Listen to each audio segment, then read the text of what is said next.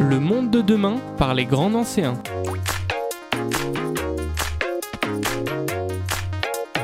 Alors que la métropole du Grand Nancy mène sa transition écologique, le Copcast parle en rencontre de ses habitants et habitantes.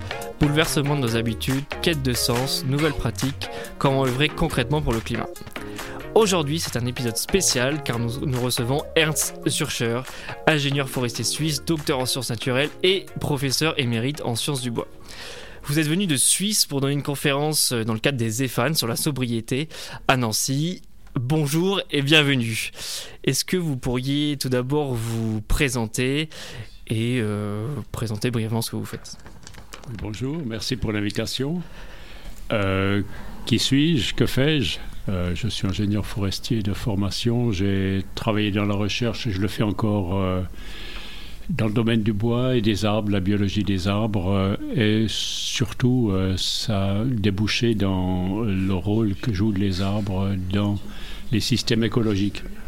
Au niveau du bois, matériau bois, euh, le rôle que joue ce matériau dans euh, les options pour construire, etc.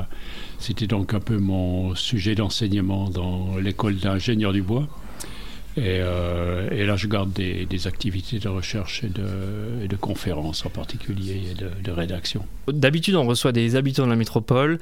Aujourd'hui, on a la chance de, de vous avoir à Nancy. Alors, euh, nous, on fait un podcast sur la transition écologique.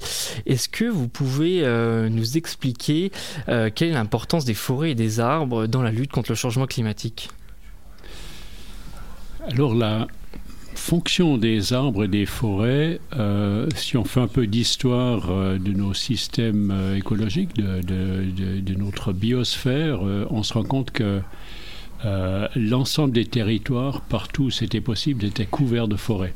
La forêt peut être comprise comme étant un, organe de protection de, la Terre contre le rayonnement solaire. Et euh, en fait, euh, on, met des chiffres là-dessus, on se rend compte que les forêts transforment l'impact solaire, qui est donc de la radiation, euh, en, et cette énergie solaire est transformée en énergie chimique sous forme de biomasse. Et euh, le- l'effet euh, collatéral de, ce- de ceci, c'est qu'énormément d'eau est évaporée, euh, ce, qui a un, ce qui a un effet de, de rafraîchissement de cet impact solaire. Et en fait, les forêts protègent et mettent en route des cycles hydrologiques. Et en plus, euh, les forêts euh, créent du sol, créent de la biomasse euh, vivante et de la biomasse en décomposition, créent des sols très très fertiles qui stockent du carbone, le bois vivant, mais le bois en décomposition laisse une bonne part dans le sol. Et c'est ce qui fait que les sols forestiers ont été les plus intéressants pour l'agriculture, pour, pour profiter de ce potentiel de fertilité. L'agriculture a pris euh, ces sols à la forêt. Et on en est aujourd'hui à une situation euh, assez problématique, c'est que ces sols qui étaient à l'origine très riches en matière organique euh, ont été euh, surexploités du point de vue de leur matière organique qui a été à son tour envoyée dans l'atmosphère. Alors oui, euh, la forêt, euh, c'est un de vos champs de, recherche principal. Euh, donc vous avez écrit les arbres entre visibles et invisibles, qui a été un, plutôt un grand succès. Au sein des forêts, donc on a des arbres. et comment ceux-ci, dans, le contexte de la déforestation mondiale, hein, je pense à l'Amazonie, mais ça se passe partout dans le monde, comment l'arbre en lui-même peut nous aider à protéger les forêts? Alors l'arbre, c'est donc l'unité euh, de formation des forêts. Lorsque les- ces arbres se mettent en société, ils forment des forêts, mais les arbres individuels ont déjà euh, des, des fonctions très importantes. Alors comment peut-il euh, nous aider dans cette transition, dans cette problématique climatique? C'est donc cette faculté de faire la photosynthèse, de capturer les dioxydes de carbone, euh, d'émettre de l'eau, faire des nuages et provoquer des précipitations. Euh, c'est donc un, effet double. C'est un effet de rafraîchissement, de captation de carbone, mais aussi de mise en route de cycles hydrologiques. Euh, tout ceci, c'est en fait absolument essentiel au fonctionnement de l'agriculture, par exemple.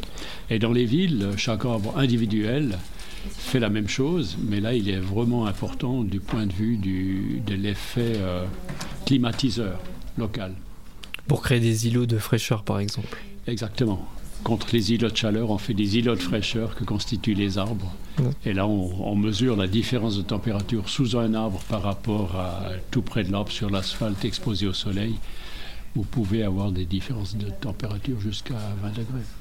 Alors effectivement, c'est un sujet qui est, qui est, essentiel, qui va être de plus en plus euh, dans le contexte d'adaptation au, au, au, réchauffement climatique. Euh, c'est un, un, sujet qui est très dense aussi. Est-ce que vous pouvez nous dire comment vous êtes devenu euh, ingénieur forestier et chercheur en sciences du bois? C'est un métier que j'ai choisi un peu par euh, défaut. J'avais pas du tout envie de faire toute ma vie la même chose. J'avais surtout envie de voyager. Et lorsqu'un ami euh, m'a dit euh, Ah, je vais faire des études d'ingénieur forestier, je ne savais pas ce que c'était, je ne savais pas que c'était possible de faire, donc je suis allé avec lui. Et euh, c'est devenu de plus en plus intéressant. Alors effectivement, voyager, vous l'avez fait parce qu'il me semble que vous avez travaillé sur pas des projets ici euh, pour vous en Suisse, mais vous êtes parti aussi en Afrique, euh, en Amérique du Sud. Dénominateur commun, on retrouve euh, entre ces différentes régions du monde que lié à la protection des forêts et de l'environnement. Oui. En Afrique, c'était plutôt en Afrique centrale, est, c'était au Rwanda, en mm -hmm. conditions très difficiles à l'époque. C'était en quelle année? 88 à 92. Mm -hmm. Mais ce qui est commun à toutes ces forêts, euh, disons, de la ceinture tropicale, c'était tout près de l'équateur. Euh, J'ai ensuite travaillé avec des collègues au Ghana, ensuite euh, au Brésil aussi. Euh, là, ce qui est intéressant, c'est de comprendre justement cette fonction de la forêt qui a plusieurs manière de se, de se, présenter. Une forêt tropicale de montagne est différente de basse altitude, mais il y a toujours cette notion d'enveloppe de protection avec les modalités différentes de composition florale et aussi faunistique. La faune est très importante pour toutes ces forêts. Donc ici, on a vraiment euh, un élément euh, commun de la forêt, c'est, euh, et là c'est important de comprendre que la forêt, c'est pas seulement du végétal, c'est du végétal et de la faune. On ne peut pas avoir la, la, faune sans le végétal, c'est évident, mais l'inverse est aussi absolument juste. C'est un écosystème. C'est un écosystème qui coévolue ensemble. La faune et la flore coévoluent. Donc brusquement, lorsqu'on réalise ça, on comprend qu'on euh, ne peut pas simplement remplacer par la forêt par de la plantation d'arbres artificiels, parce que la faune ne sera plus là. Il faut euh, vraiment respecter la diversité végétale et faunistique. -hmm. Alors vous parlez du, euh, du Rwanda. Euh, Aujourd'hui, on entend beaucoup parler d'un projet euh, qui est mené par un grand groupe pétrolier euh, français en Ouganda, le projet IECOP, qui s'annonce, selon les, les, associations environnementalistes, assez destructeur pour, pour l'écosystème et la biodiversité locale. Est-ce que vous, vous repérez aussi d'autres alertes comme ça dans le monde, des grands dangers vraiment pour, pour les écosystèmes forestiers, par exemple? Oui, alors le tout grand danger, celui euh, sur lequel j'attire l'attention euh, presque à chaque occasion, euh, l'urgence numéro un, c'est préserver ce qu'on a encore. C'est donc ce bassin amazonien qui est quelque part le cœur climatique de la Terre. Et si on l'entame trop, ce cœur risque de cesser de battre. Je présente dans mon livre. C'est vraiment les dernières découvertes de chercheurs russes et ensuite un Brésilien, Antonio Nobre, et là, on se rend compte si on va trop loin dans la, dans, dans, dans, dans la défiguration ou dans la, déstructuration de cette forêt amazonienne, on a des cycles hydrologiques pour l'ensemble de la Terre qui sont, euh, qui sont, euh, qui sont menacés.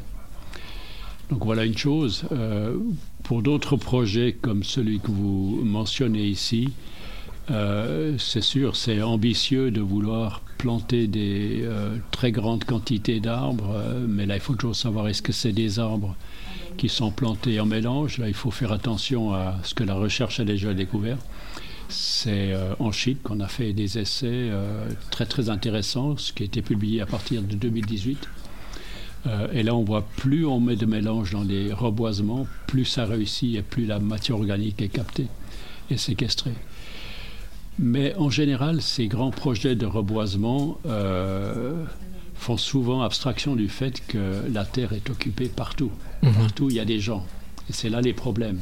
C'est quand on veut prendre la place, que ce soit pour des buts de reboisement, à des petits paysans, par exemple, qui sont déjà là, qui vivent de ces terres. Et, euh, ce qui est beaucoup plus socialement euh, correct et ce qui est beaucoup plus prometteur, c'est de encourager les petits agriculteurs à faire de l'agroforesterie avec l'aide nécessaire, mettre en place des pépinières, etc., pour implanter les arbres là où travaillent les gens. Alors effectivement, on va avoir besoin de la, mobilisation de, tout le monde pour, euh, préserver ces, écosystèmes. Est-ce que vous, dans, votre carrière, euh, vous avez observé un, changement de paradigme, euh, un changement de mentalité par rapport aux, espaces naturels, par rapport à il y a, je sais pas, 30 ans par exemple, aujourd'hui? Oui, il y, a des, très belles initiatives, des très beaux projets qui ont lieu. Par exemple, c'est présenté dans le film Rewild par exemple, euh, au Mozambique, euh, on a euh, réussi à trouver un mode de fonctionnement avec les populations avoisinantes pour qu'ils s'approprient le parc, que les éléphants ne soient plus simplement des concurrents qu'il faut éliminer. Ils ont trouvé des manières de, garder les éléphants éloignés de manière très très élégante. Et là, ça devient leur patrimoine, leur deuxième patrimoine. C'est-à-dire, ils continuent d'être cultivateurs, mais en plus, ils sont les gardiens du parc, ce qui leur amène euh, un revenu bien tout à fait intéressant. Donc, montrer l'importance de ces écosystèmes et impliquer les gens qui euh, ne sont plus des concurrents et des menaces, mais deviennent des protecteurs. C'est un peu ce que tous devraient pouvoir euh, devenir pour tous les écosystèmes. Tout à fait. donc on a parlé rapidement de la protection de, ce qui nous reste de l'Amazonie. Peut-être vous pouvez nous indiquer euh, les ordres de grandeur, l'importance de l'Amazonie, parce que souvent on parle du poumon effectivement de la, planète, mais en termes de rétention de CO2, d'oxygène délivré, est-ce que vous pouvez peut-être nous expliquer euh, quels sont ces ordres de grandeur? Oui, alors, les surfaces euh, sont déjà quelque chose. Les chiffres, bon, la, la peine à se représenter, mais pour la notion de poumon, par exemple, c'est clair, la forêt est un poumon euh, dans la mesure où euh, il y a un phénomène de respiration, mais, c'est le contraire d'un poumon en fait, si on est vraiment euh, fidèle à la terminologie. Un poumon du règne animal absorbe de l'oxygène et dégage du carbone. La forêt fait le contraire. Elle est absorbante pour le dioxyde de carbone et dégage de l'oxygène. Donc il faudrait trouver un autre terme plutôt que poumon. Euh, mais ça fait rien. Euh, ça montre simplement que la forêt est un élément essentiel de l'organisme Terre. beaucoup de scientifiques comprennent que cette Terre est, en interaction à tous les niveaux. Les, grands circuits hydrologiques maritimes, les circuits atmosphériques, euh, tout ça est en interaction. Et là, la forêt est très importante. Bon, il y a la, notion de poumon, il y a la notion de photosynthèse, captation de dioxyde de carbone et, mise en équilibre euh, du taux de carbone de l'atmosphère. Euh, il y a l'effet rafraîchissement qui n'apparaît pas dans le terme de poumon, euh, climatiseur organique. Et ensuite, justement, cette, cette fonction absolument fabuleuse de, création de rivières volantes. Vous avez une Amazone qui, pousse, qui coule de l'ouest en est pour, pour entrer dans l'Atlantique. Et vous avez un fleuve beaucoup plus grand, invisible, atmosphérique, qui coule de l'Atlantique contre les Andes. Et il est dévié par les contreforts des Andes contre le sud de l'Argentine et contre le nord aussi et qui va tempérer euh, l'Amérique du Sud au sud et mhm. l'Amérique du Nord euh, plus au nord. Et l'Argentine est en train de s'inquiéter de ce qui est en train de se passer au Brésil parce qu'ils savent que pour eux, euh, c'est très important d'avoir ces flux atmosphériques initiés par, par l'Amazonie. Alors, on a beaucoup entendu parler ces dernières années du danger de l'Amazonie par rapport au, au gouvernement qui était en place euh, aujourd'hui au Brésil. Est-ce qu'avec ce, nouveau, ce nouveau gouvernement incarné par Lula aujourd'hui, euh, est-ce qu'on voit déjà des changements ou est-ce qu'on est toujours sur cette tendance de déforestation? Ou alors, euh, c'est clair qu'on a, on a soupiré, on a eu un soulagement énorme parce qu'il y a eu ce, ce, changement de régime, mais il faut être lucide, c'est que des mauvaises habitudes sont presque plus difficiles à changer que les bonnes habitudes. D'accord. Et, et, là, il y a une inertie dans, le maltraitement de la forêt qui, est quand même encore à l'œuvre. Mais au moins, on a des perspectives que la tendance soit inversée. C'est vraiment notre espoir le, plus, grand. D'accord. Alors revenons euh, en France, euh, à Nancy. Euh, on a parlé rapidement de la végétalisation des espaces dans la ville. Et alors, quels conseils vous pourriez donner à nos auditeurs dans cette thématique pour agir, pour protéger les forêts, ces écosystèmes et contribuer à la lutte contre le changement climatique concrètement. Euh, alors on peut faire des cercles euh, de manière très très locale qui a un impact sur les territoires puisque le réchauffement climatique, les cycles hydrologiques, tout ça c'est de la, c'est de la nature, c'est des, territoires qui ont un effet plus ou moins positif ou négatif sur euh, les équilibres thermiques et hydrologiques. Alors ici, c'est vraiment euh, tout faire pour réorienter le plus gros des surfaces euh, impactées par l'être humain, c'est-à-dire les surfaces agricoles. Et là, euh, comment réorienter ça? C'est appliquer la, la, médecine forêt à l'agriculture qui en a besoin, puisque l'agriculture a pris ses terres à la forêt. Malheureusement, le 100% des terres ont été prises à la forêt. C'est cette démesure dont je vais parler ce soir. Euh, eh bien, euh, restituer une part suffisante de forêt dans les systèmes agricoles, on est très moderne dans, cette terminologie, dans les systèmes agricoles pour que ça puisse continuer de fonctionner et, puisque ça, pour que ça puisse s'améliorer euh, par rapport à aujourd'hui.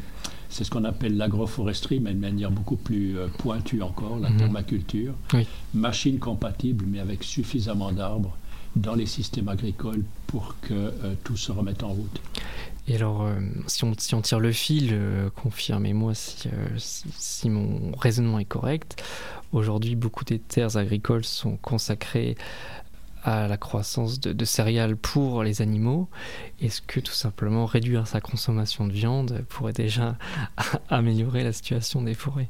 Absolument. Là, vous me tendez une perche magnifique. C'est l'une de celles que je propose aussi. C'est euh, je propose aux gens euh, de regarder leur budget viande sur la semaine. Et je leur demande de ne surtout rien changer. Alors ça, ça les rassure énormément. Ensuite, je leur euh, suggère de diminuer par deux la consommation de viande. Et là, ils sont obligés d'admettre que ce sera mieux que, d'en consommer beaucoup. Et le troisième pas, c'est simplement de payer le double du prix, mais je dis ça par, par allégorie, par, mm-hmm le double du prix euh, pour la viande produite euh, éthiquement, euh, en respectant les animaux. C'est donc de nouveau les petits producteurs, les petits éleveurs qui ne font pas de l'élevage industriel, mais de l'élevage à l'extérieur qui est nécessaire, pas seulement pour la production de viande, la production de lait est dépendante aussi, mais aussi pour la production d'engrais organiques. La, bouse de vache est irremplaçable. Mm-hmm. Et lorsqu'on fait de l'élevage industriel, euh, on a ce problème, c'est qu'on ne peut pas ramener la bouse de vache au Brésil euh, qui a mm. fourni l'alimentation de ce, de ce bétail. Mm. L'épisode euh, est déjà en train de, se terminer. Très intéressant. Pour finir et pour aller plus loin, est-ce que vous pourriez conseiller quelques lectures ou peut-être un documentaire à regarder ou à lire à nos auditeurs? Peut-être vos, vos ouvrages déjà pour commencer. Euh, vous, pouvez le faire vous-même, je ne vais pas le faire moi-même. Mais un livre qui m'a vraiment fasciné, passionné et qui est, qui est l'une des bases de, de, ma... Je le savais déjà, mais, mais là j'ai des chiffres et j'ai des, des, des, choses très précises là-dessus. C'est ce livre de Stéphane Durand chez Actes Sud qui s'appelle 20 000 ans ou l'histoire de la nature ça montre un peu comment les forêts se sont mises en place euh, à partir du retrait des glaciers et comment ces forêts fonctionnaient. Et c'est là qu'on a vraiment, d'une manière très très euh, visuelle, très très euh, concrète, cette interaction entre la faune et la forêt qui est absolument essentielle. Merci beaucoup pour vos réponses. Je mettrai bien sûr toutes les informations en description euh, de l'épisode. Euh, je le rappelle, aujourd'hui c'était un épisode spécial dans le cadre des entretiens franco-allemands à Nancy. Et donc si vous souhaitez en savoir plus et participer à la transition écologique du Grand Nancy, rendez-vous sur cop.grandnancy.eu. Au revoir